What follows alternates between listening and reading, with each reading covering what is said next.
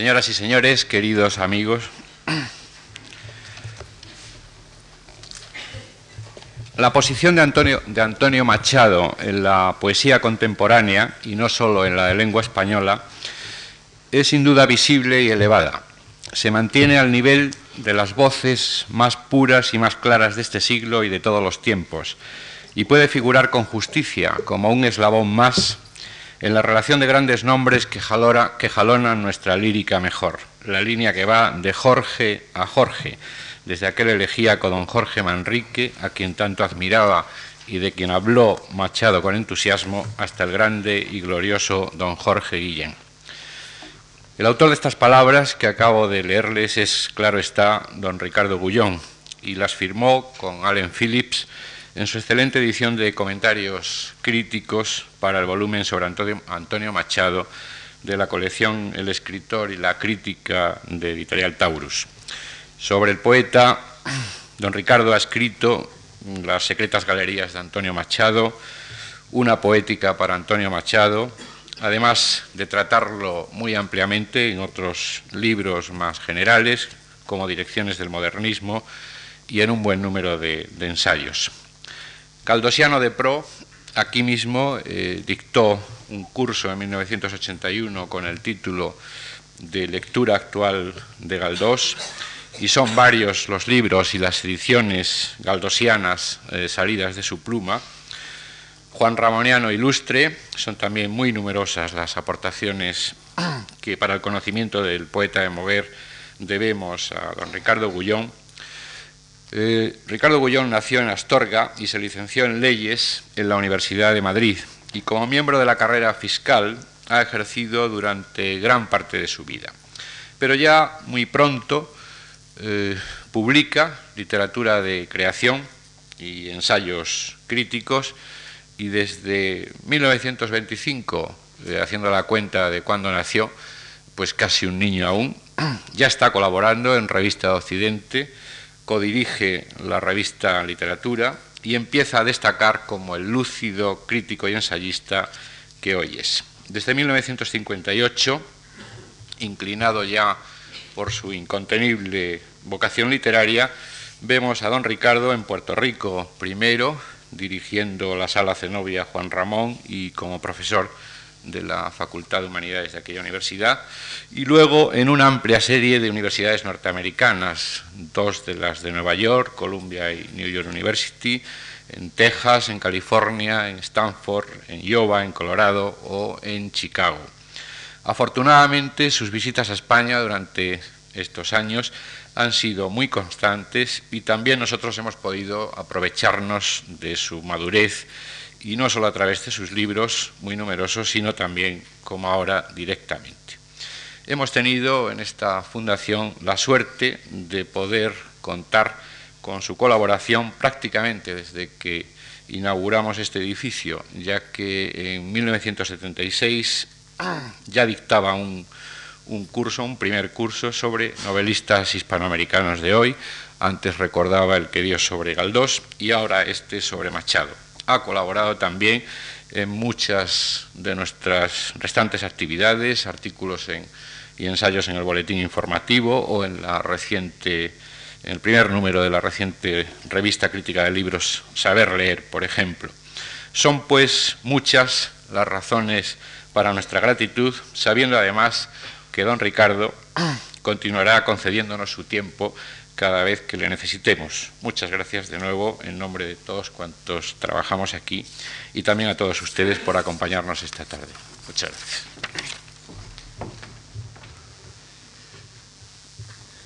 Es obligado en el ritual de este tipo de conferencias empezar cumpliendo un deber de cortesía. Este deber es gratísimo en esta ocasión. Quiero dar las gracias a la Fundación March, a don José Luis Juste, su director, y a don Antonio Gallego, eh, su asesor, su consejero literario, por la invitación y a Gallego por las palabras que acaba de pronunciar. Efectivamente, Machado ha sido mm, materia de mi trabajo y de mi placer poesía con la que he vivido desde muy pronto. Si mi primer destino al ingresar en la carrera, en la carrera fiscal en el año 1933 fue Soria, la razón es muy sencilla, yo no había estado nunca en Soria ni nada se me había perdido allí, pero en Soria había vivido don Antonio Machado, y antes Becker, y después Gerardo Diego. Era una ciudad para poetas, yo no lo era, pero los admiraba. Y me hacía una cierta ilusión el que mi despacho estuviera debajo de aquel campanil de la audiencia que Machado había cantado, la campana de la audiencia de la una. Esa, esa hora la daba sobre mi cabeza. Después he dado muchas conferencias, cursos, el último, el verano pasado, en Málaga, sobre Machado, y he publicado estos dos libros a que se refería el señor Gallego y un número de ensayos que será de 8, 10 o 12, no lo sé exactamente. Y sigo encontrando gran placer en la lectura de Machado y en que me lean a Machado, porque la mala vista hoy hace que me tengan a veces que leer cosas que yo no alcanzo a leer sin fatiga, sin fatiga de la vista. Sostengo desde mi primer libro, hace ya mucho tiempo, que la poesía de Machado refleja una unidad fundamental, naturalmente, la de la persona que la escribe, pero que al mismo tiempo entraña una variedad constante, porque Machado, que empieza a escribir en el fin del siglo pasado, en el fin del siglo XIX, está impregnado de las ideas que en el medio siglo anterior, en los 50 años anteriores a su comienzo a trabajar, están en el aire. Y esas ideas son, en lo que se refiere al ser y al ser poético, el de la multiplicidad de yoes que hay dentro del mismo ser. Naturalmente, hacia los años 90, eh, Freud ha demostrado, digamos que lo ha demostrado científicamente, pongamos ese científicamente entre comillas, pero ahí está Freud afirmando que lo que él ha aprendido en Dostoyevsky, mejor maestro de psicología que ninguno de sus maestros de la universidad, es que el ser es múltiple, que el ser es vario. De modo que, partiendo de este punto y tomando esta hipótesis eh, de trabajo como eh, si de momento fuese absolutamente cierta y no hipotética simplemente, eh, podemos examinar a Machado desde puntos de vista desde puntos de vista diferentes. El verano pasado, y sentí la tentación de hacerlo ahora, mm, me acerqué a Machado partiendo del lector y no del autor. Me pareció un poco pretencioso hacer eso eh, y sobre todo que implica unas bases teóricas un tanto, un tanto complicadas que no sé si logré explicar con claridad entonces y que ahora me han impuesto el caminar en otra dirección. Pero he aquí que en dos conferencias recientes de la Fundación Antonio Machado, una en Madrid y otra en Sevilla, había tratado el mundo de Antonio Machado. ¿Qué es lo que hay en ese mundo? Y lo había visto en una forma sincrónica, es decir, sin atender a la evolución que dentro de la obra de Machado se aprecia en esos diversos mundos poéticos que allí van apareciendo. Creí también que era bueno cambiar el nombre mundo por el nombre espacios. Como quizá la obra total de Machado, debemos llamarla supertexto. Tener en cuenta que si nos acercamos a esa totalidad, a ese universo poético, realmente nos acercamos a través de un texto, de unos textos, de unos textos que reunidos constituyen el supertexto.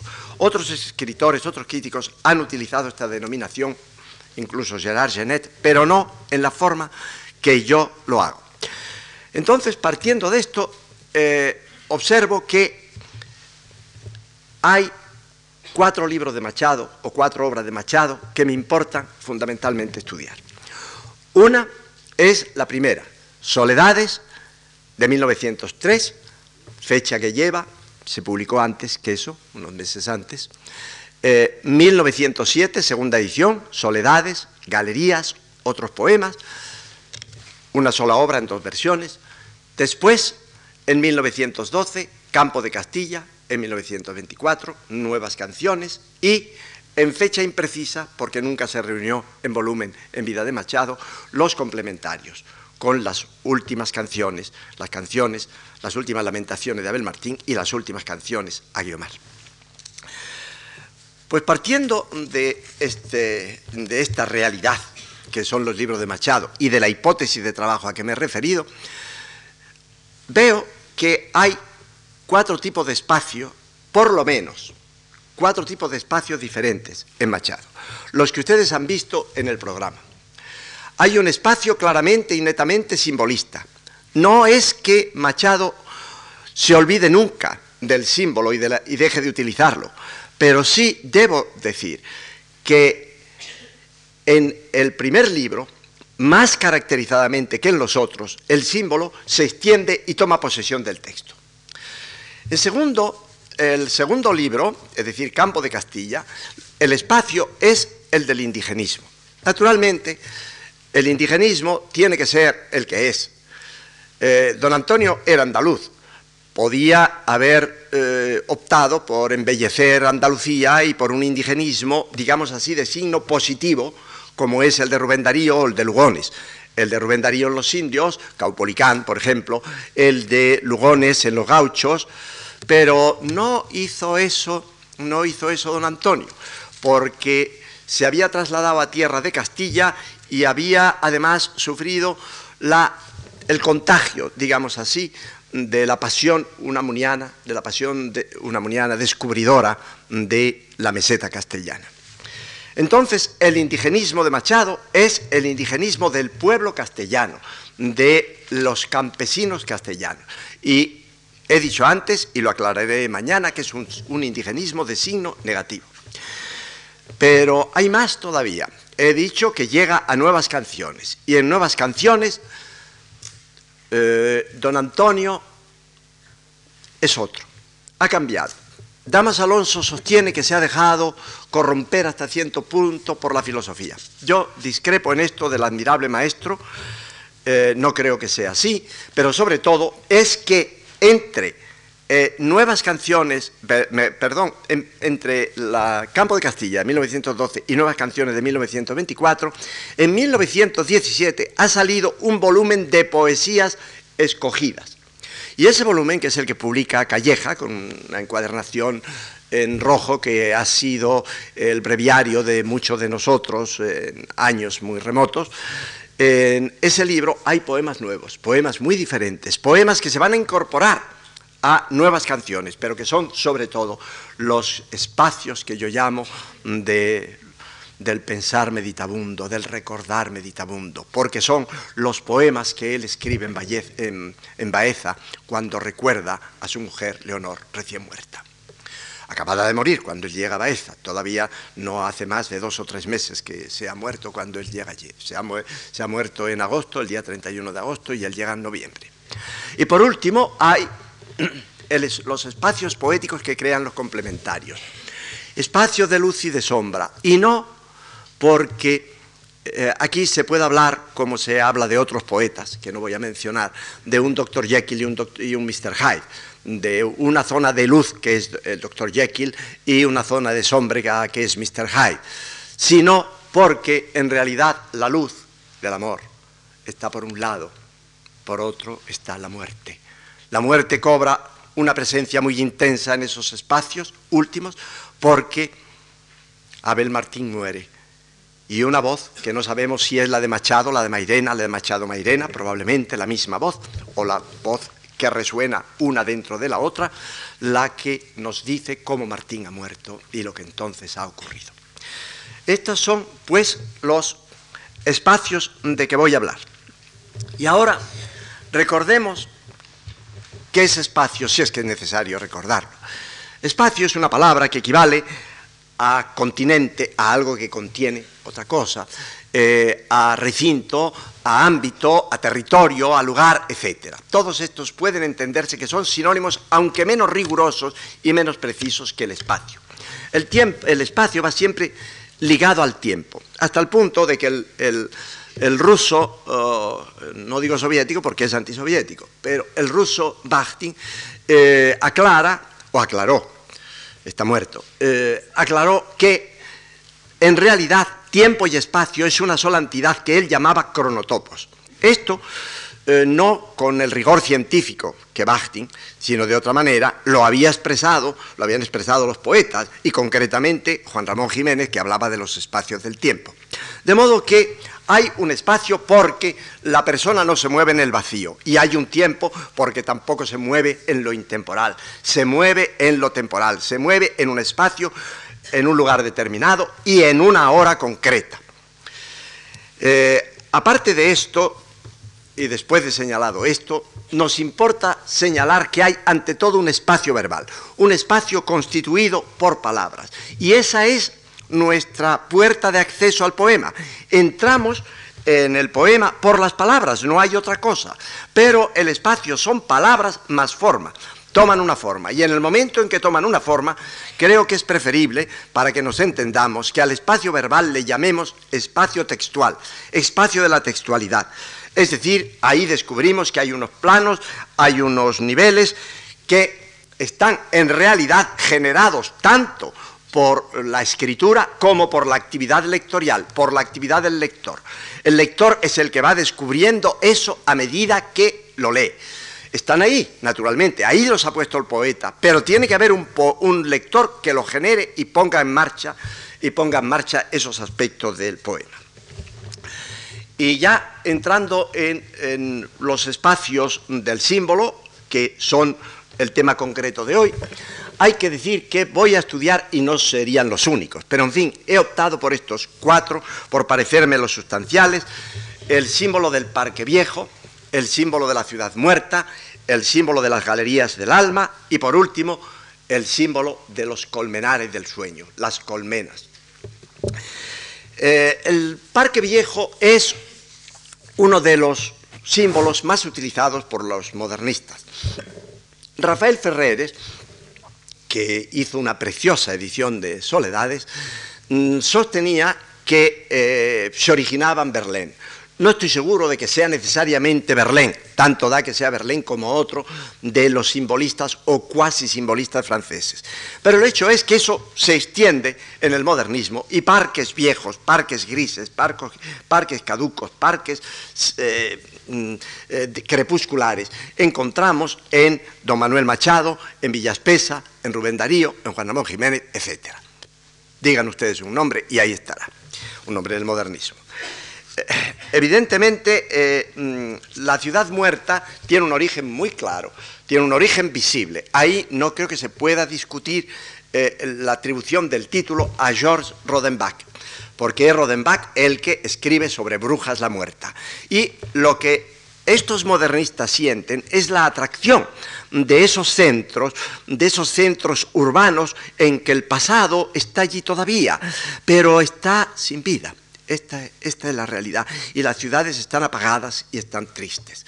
Claro está que la Soria que ve Machado en el año 1907 tenía que darle la impresión de que efectivamente estaba sin vida, de que la vida de Castilla se había agotado. Eh, luego, el último, eh, o los últimos, son muy personales y muy de Machado. Porque estos dos primeros son símbolos epocales, son símbolos de la época y los espacios que se utilizan también, muy conocidos y fácilmente reconocibles.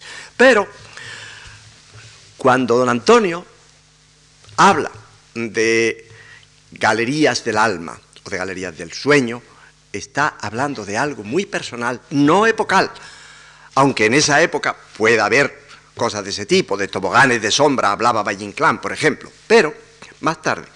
Pero eh, lo que importa sobre todo aquí es pensar que las galerías del alma y la galería del sueño tienen un contenido francamente simbólico.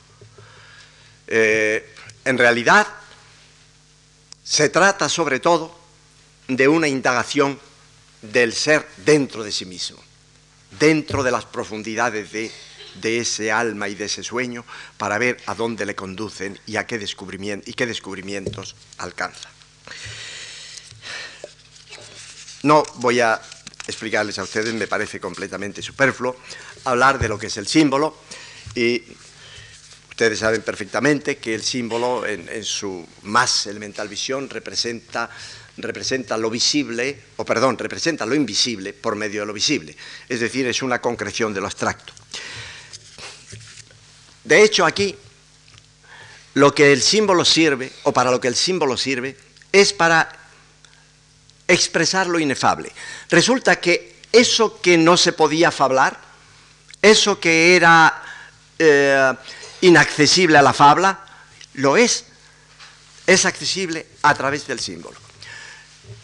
San Juan de la Cruz, cita muy conocida, hablaba de extrañas figuras y semejanzas que representaban esas otras esas otras sombras, esas figuras que no se veían, que se traducían a través de las que él en el poema, en el poema mm, daba, engendraba en el poema. Y hay que decir que en algunas ocasiones, aquí en Machado, y no solo en Machado, la imagen continuada, cuando la imagen se prolonga, se continúa, tiene valor simbólico, actúa como símbolo. No es ya una imagen, sino que es una imagen que, por su prolongación y por su persistencia, se convierte en símbolo. Y aquí estamos ante la poesía de la sugerencia, que no necesariamente tiene que ser poesía, porque pienso que Azorín ha escrito también un cierto de, de prosa que es una prosa que quiere sugerir, que quiere decir sugiriendo, es decir, que quiere decir sin decir, porque lo indecible, que no, lo que no se puede decir, sí que se puede sugerir. Una vez delimitado el espacio por el símbolo, la palabra interviene. Y la palabra da el tono, la palabra marca el movimiento, la palabra en definitiva caracteriza el estilo. No hay otra forma de caracterizar los estilos sino recurrir a la palabra, a la utilización de la palabra. Pero no solo a la utilización de la palabra, sino a los sistemas de organización que la palabra constituye y da de sí. En el año 1902, creo exactamente, no lejos de aquí, en el sanatorio del Rosario, en la calle de Príncipe de Vergara, don Antonio Machado le dijo a Juan Ramón Jiménez, se llamaban de, de usted entonces todavía, usted va por dentro. Era exacto. Pero don Antonio le acompañaba en ese caminar por dentro. Son poetas que rechazan la exterioridad.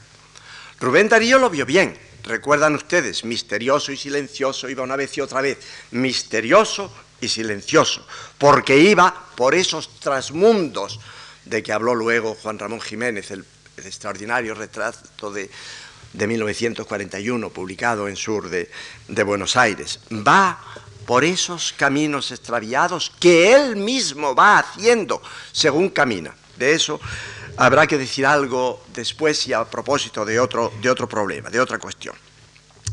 El lenguaje actúa no ya como constituyente del poema, sino como revelador de su sentido. El hablante, el que habla en el poema, yo quisiera, yo quisiera plantear aquí una cuestión en la que a lo mejor me encontraría muy solo o solo que es la de que el hablante no es Antonio Machado. El que habla en el poema es una construcción verbal de Antonio Machado que puede llevar el pronombre yo inicialmente. Pero no lo confundamos con el autor, es otra cosa. Yo voy soñando camino de la tarde, sí, pero ¿quién es yo? La construcción verbal que va a construir el poema desde arriba hasta abajo. Anoche cuando dormía soñé bendita ilusión, pero ¿quién soñó? Antonio. No, no tenemos ninguna constancia, ni podemos hacer tal afirmación.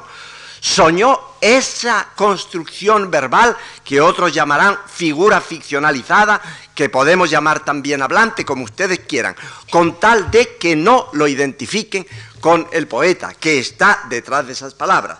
Sobre el autor o sobre el tema de la autoría no me puedo extender porque sería una digresión demasiado extensa y demasiado larga. El primer poema de Soledades, de Soledades en la primera versión, después pasa, me parece que es al quinto lugar en la segunda versión, es el poema en donde se habla de lo que ocurre en una tarde de verano. Pero ya desde el principio se dice, fue una clara tarde, triste y soñolienta. Quiere decirse que el tiempo, la tarde, no es un tiempo inerte, no es pura cronología, sino que a través de la prosopopeya, del recurso retórico de la prosopopeya, se ha convertido en tiempo humanizado. Los adjetivos humanizan ese tiempo. El tiempo no puede estar triste ni no estar triste, ni soñoliento ni no soñoliento. Se proyectan ahí estados de ánimo del que está escribiendo, que es otra cosa. Entonces, el parque en donde ha entrado el poeta, el parque es un parque viejo, el parque es negro y polvoriento adjetivos descriptivos, no caracterizadores, como han sido los anteriores. Y hay una fuente calificada también antropomórficamente por el verbo en este caso, no por los adjetivos, cantaba. De modo que si cantaba es que es capaz con su canto de hablar al corazón del poeta, como sí ocurre. ¿Qué voz es esa? Esa es una voz espacial creada por el poeta para dialogar con él entonces, una, va una voz mm, que encarna el jardín, que encarna el parque, que encarna muchas más cosas que iremos viendo según leamos el poema. Pero esa voz aquí, esa voz, a mi juicio, en este poema, ese tú, es la memoria. La voz del agua, la voz de la fuente, es la voz de la memoria, es la voz del recuerdo. Por eso, el yo puede dialogar con ella, mantener con ella un diálogo profundo. Y esto es lo que da la primera impresión del primer libro de don Antonio. Ese poema al Parque Viejo y ese espacio dialogante o monologante, si ustedes prefieren, del yo con el tú, del yo con ese tú al que se le da sustancia, al que se le da realidad en el poema. Por otra parte, cuando cambia y en la segunda edición, en la de 1907, escribe Soledades, Galerías, otros poemas. En ese momento el primer poema es otra cosa. El primer poema no es el parque, sino una sala familiar, contigua al parque. Hay un parque inmediato, está ahí, pero los personajes, digamos así, están en la sala familiar. Esa sala es sombría.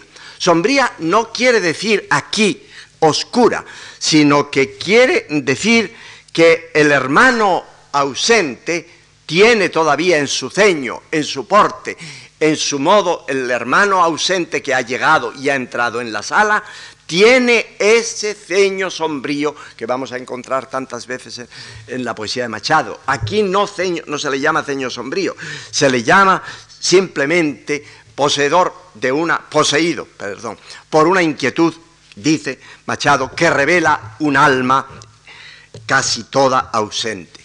Y ese casi, solo lo apunto porque ahí nos llevaría muy lejos, no sé si el último día será posible, ese casi equivale al sin embargo de Mairena, es muy revelador del estilo de Machado, del estilo atenuador de, Machado, de hacer una afirmación y sin embargo, o casi, no ir más allá del casi, porque pudiera suceder que no estuviera diciendo que no estuviera diciendo exactamente lo que estoy pensando o lo que debe decirse. El parque dicho que está al lado y ese parque, otra vez, aquí es mustio y viejo.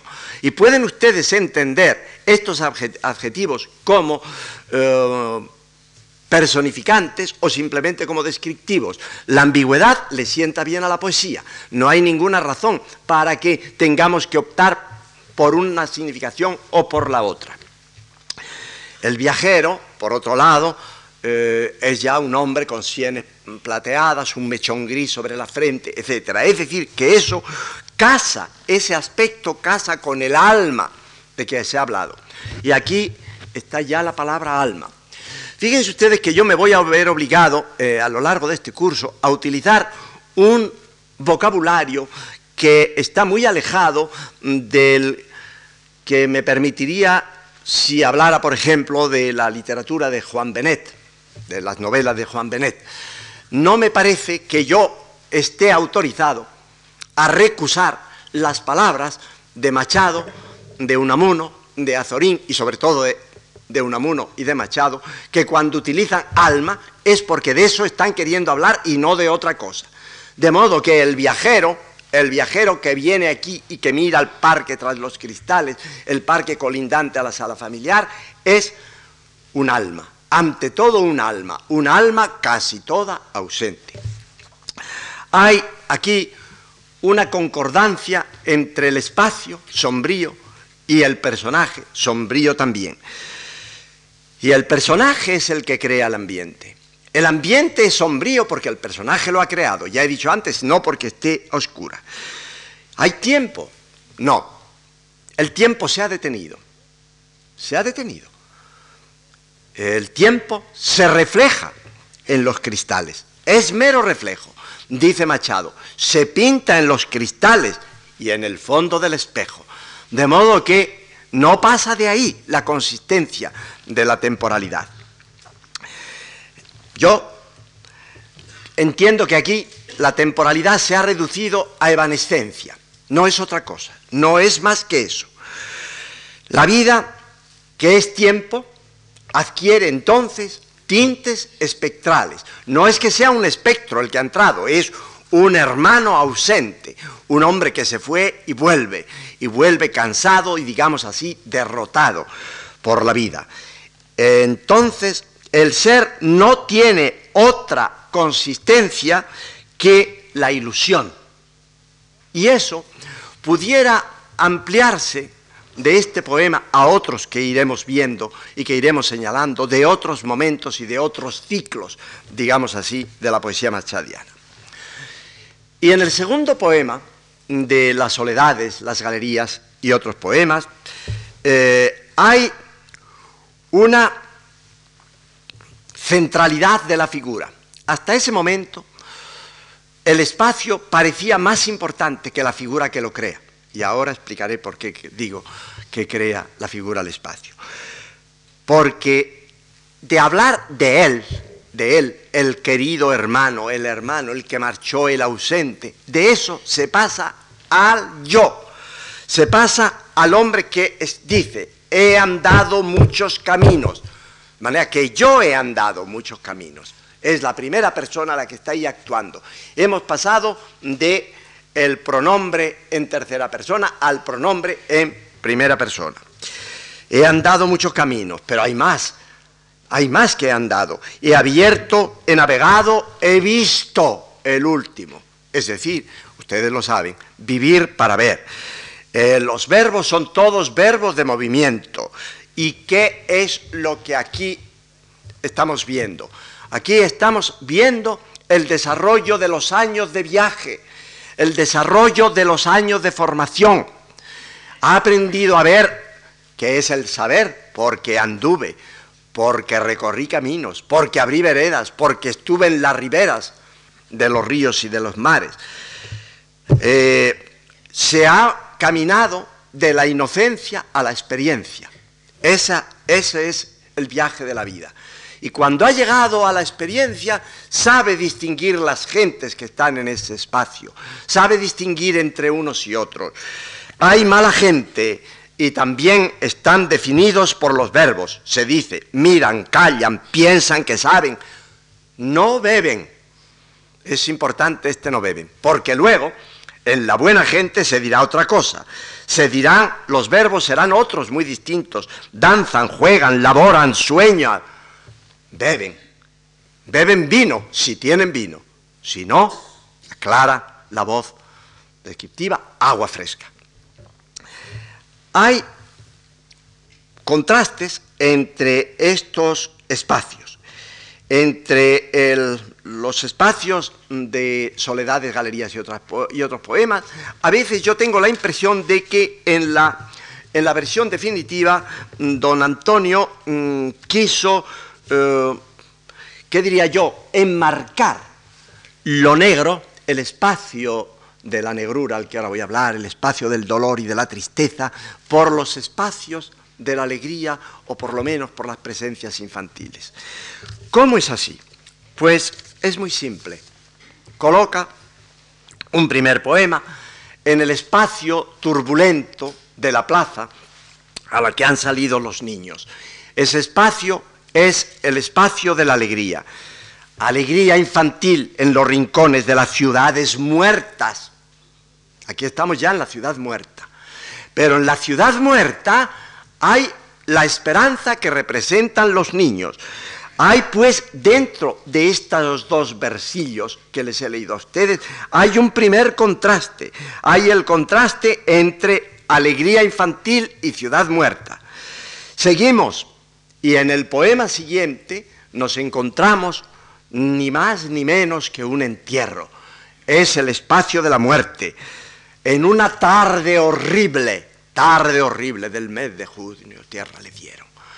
Entonces, ahí hay un segundo contraste en relación con el del primer poema. La alegría infantil y la tarde horrible, la tarde jubilosa y turbulenta de los niños y la tarde horrible del entierro.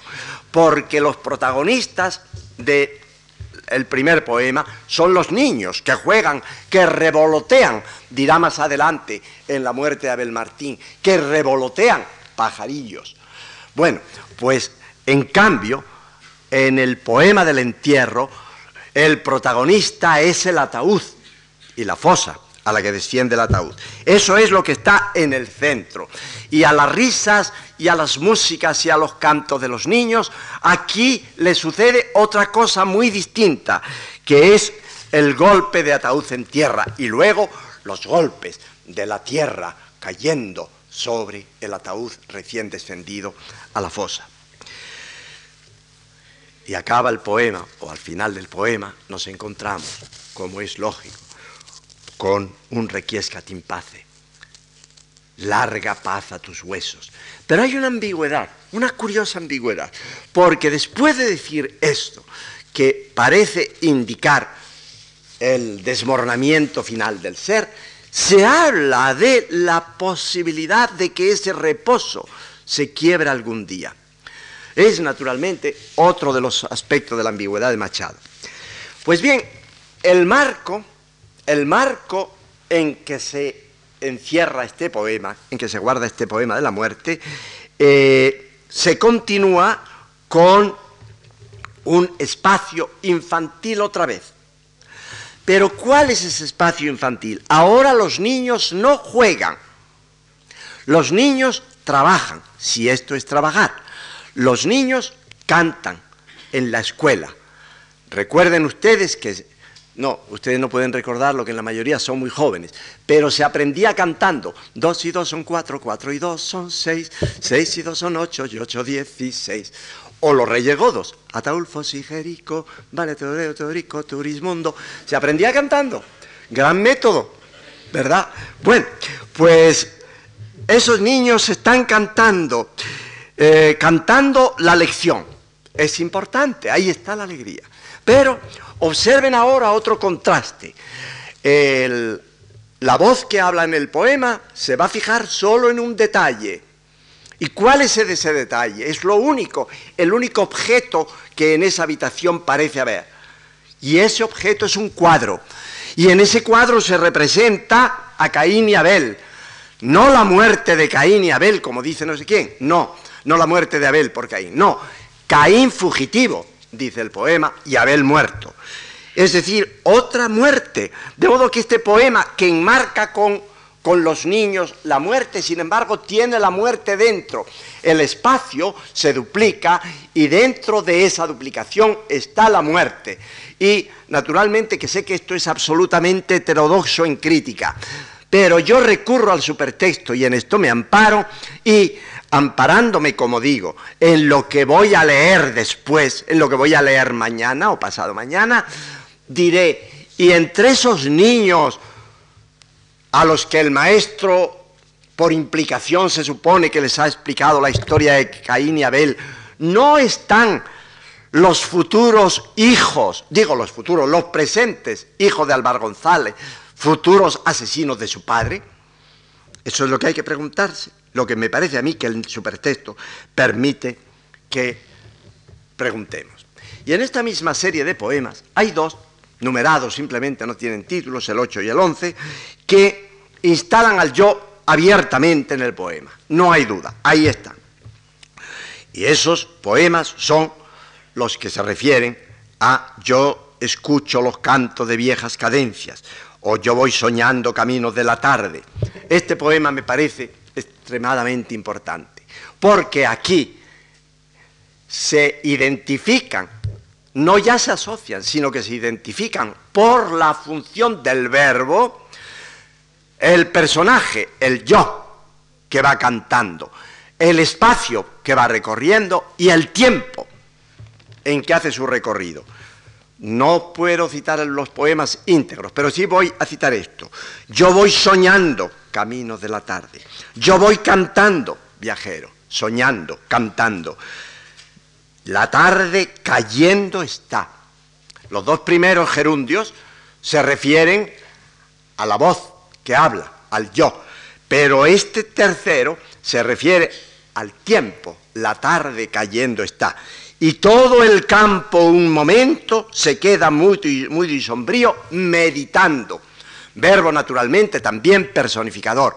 De modo que ven ustedes cómo aquí, por los gerundios, se ha unido al soñador y cantor con el tiempo que cae y con el campo que medita.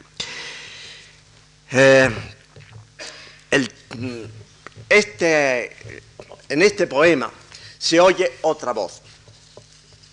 Y esa voz es la voz del cantor que canta la copla de la paradoja amorosa. En el corazón tenía la espina de un... Eh, en el corazón tenía una espina. Esa espina logré arrancármela un día, ya no siento el corazón.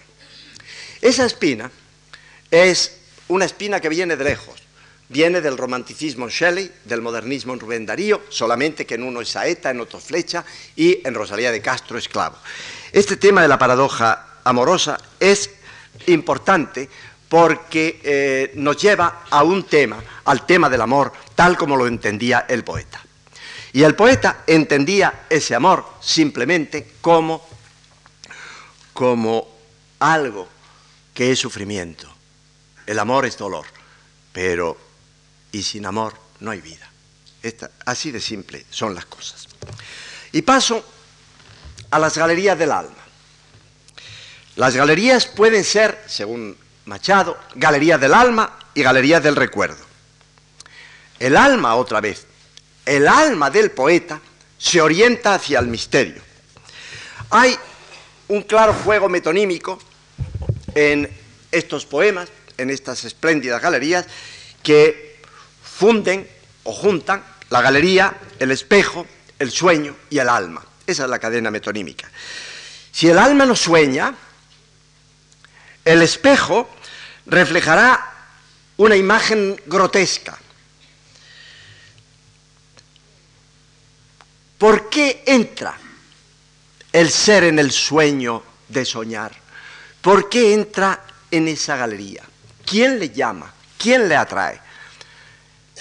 Le atrae un ángel, pero ese ángel es una figura al mismo tiempo demoníaca. El ángel de mis sueños, el demonio más hermoso, ese es el que le lleva. El ángel y el demonio conjuntamente le llaman, me llaman. Le llaman hacia lo subconsciente, hacia cavernas y criptas, sin duda.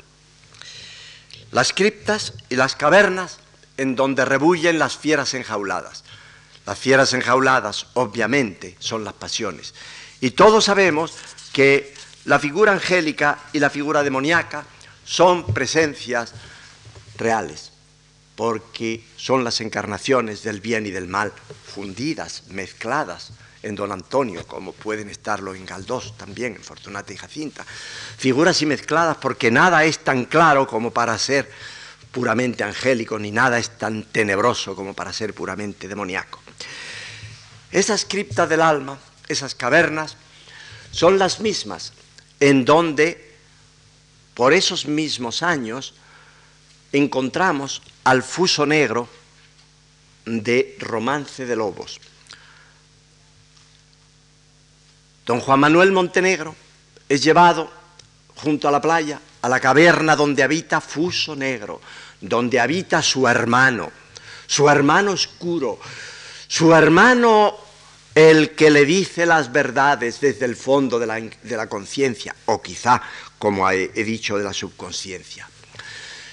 Y hay que entrar por esas galerías porque el poeta tiene, entre otros quehaceres ineludibles, el de avanzar hacia el conocimiento, hacia el conocimiento por vías poéticas.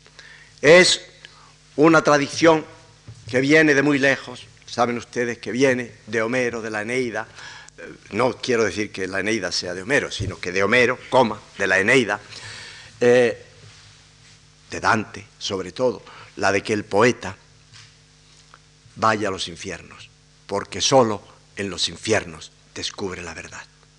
Naturalmente que en Dante luego hay un paradiso en donde se descubre la belleza, pero aquí no, aquí no hay más que el descenso a esas ondas criptas del alma, a las cavernas de Fuso Negro, a las cavernas tradicional del modernismo y del simbolismo. Y durante poemas y poemas que cuando se publiquen estas, eh, estas lecciones eh, ejemplificaré con más detalle, seguimos nosotros, lectores, avanzando por estas galerías, de la mano amiga que lleva Machado y de la mano de Machado. Porque si Machado no es guiado por un Virgilio, sino por ese ángel y por ese demonio y por esa figura virginal que de pronto aparece, el lector sí que es guiado, es guiado por la voz del poeta, por la voz que va descubriendo esos ámbitos oscuros y esos ámbitos profundos. Y estamos ante el cuarto de los espacios simbólicos, espacios cerrados, tan cerrados como estos, a que me estoy refiriendo el espacio de la colmena. Yo diría que cuando don Antonio escribe sobre los colmenares de mis sueños, ya no labráis, está seca la noria del pensamiento, los cangilones vacíos de sombra llenos, en ese momento don Antonio está escribiendo un poema y dejando que en ese poema se deslice a su manera, a la manera poética, no a la manera pedante de un profesor, sino a la manera lírica y hermosa del poeta, del creador, una teoría estética. La estética se ha deslizado al interior del poema, porque lo que son los colmenares, según los vemos en Machado, la colmena de mis sueños, es el recinto de la creación poética y esa creación poética es una creación poética de una cierta heterodoxia, porque entran con, los, con las abejas que labran los sueños, entra una nueva imagen espacial, la de la noria y la de los cangilones de sombra llenos, porque la noria es del pensamiento. Y lo que no podíamos pensar es que en este momento histórico, en este momento de la historia de la poesía y de la literatura española y occidental, hubiera un poeta que pensara que el pensamiento interfiere, digo, contribuye de alguna manera a la creación. Yo creo que Machado tenía razón. Estamos o hemos vivido durante muchos años un tanto eh, preocupados por las ideas que eh, en poesía o en poesía o en el anecdotario relativo a la poesía, las ideas de Malarmé, de que la poesía no se hace con ideas, de que la poesía se hace solo con palabras. Tenemos que pensar que las palabras son portadoras de ideas, son portadoras de, pensamiento sobre todo, no de ideas cristalizadas, sino de pensamiento fluido y fluyente. Entonces aquí hay las abejas productoras del sueño y el sueño, por lo tanto, como agente activo de la creación. Pero hay también noria del pensamiento que sirve de fertilizante a la creación. ¿En qué momento? No voy a entrar ahora a, a sostenerlo ni a defenderlo, pero si me fío de lo que he visto, y he visto muchos papeles de Juan Ramón Jiménez y muchos borradores de Juan Ramón Jiménez, en un momento posterior a la creación entra el fertilizante, que es el pensamiento, y que es el que da su última forma, su última expresión, el que precisa y fija el sentido que el poeta ha querido dar al poema. Y con esto los espacios cerrados nos abandonan por un momento, por algún tiempo. Porque el poeta, al marchar a Baeza, siente profunda nostalgia de la tierra castellana en la que ha quedado su amor y el cuerpo de su amor, de Leonor. Y en ese momento son los espacios abiertos los que le reclaman, porque los espacios cerrados tiene que rechazarlos, a mi juicio, por una razón muy clara. El espacio cerrado es el de la tumba de Leonor. Leonor está en lo alto, sepultada, enterrada y deshaciéndose. Pero además de eso, su espíritu vuela y vuela al lado de Antonio. No quiero entrar aquí y anticipar ideas que expondré pasado mañana, pero como una idea general, válida para todo lo que voy a decir sobre el amor, entiendo que don Antonio vivió un amor adolescente, tardío. Ese don Antonio Machado de Soria, que yo tengo casi la impresión de haberle visto empujando a Leonor entre San Polo y San Saturio en su carrito de niña enferma, porque me lo han contado a los 20 años de ocurrir esto, personas que lo sabían y lo habían visto con enorme vividez, podían contarlo. Entonces, ese amor, ese don Antonio, que se casa, cree él viejo a los 35, 36 años, es un alma adolescente, el alma adolescente otra vez, el alma capaz de sentir el amor. Más adelante eso no será posible. Los amores serán, pero serán inventados. Muchas gracias.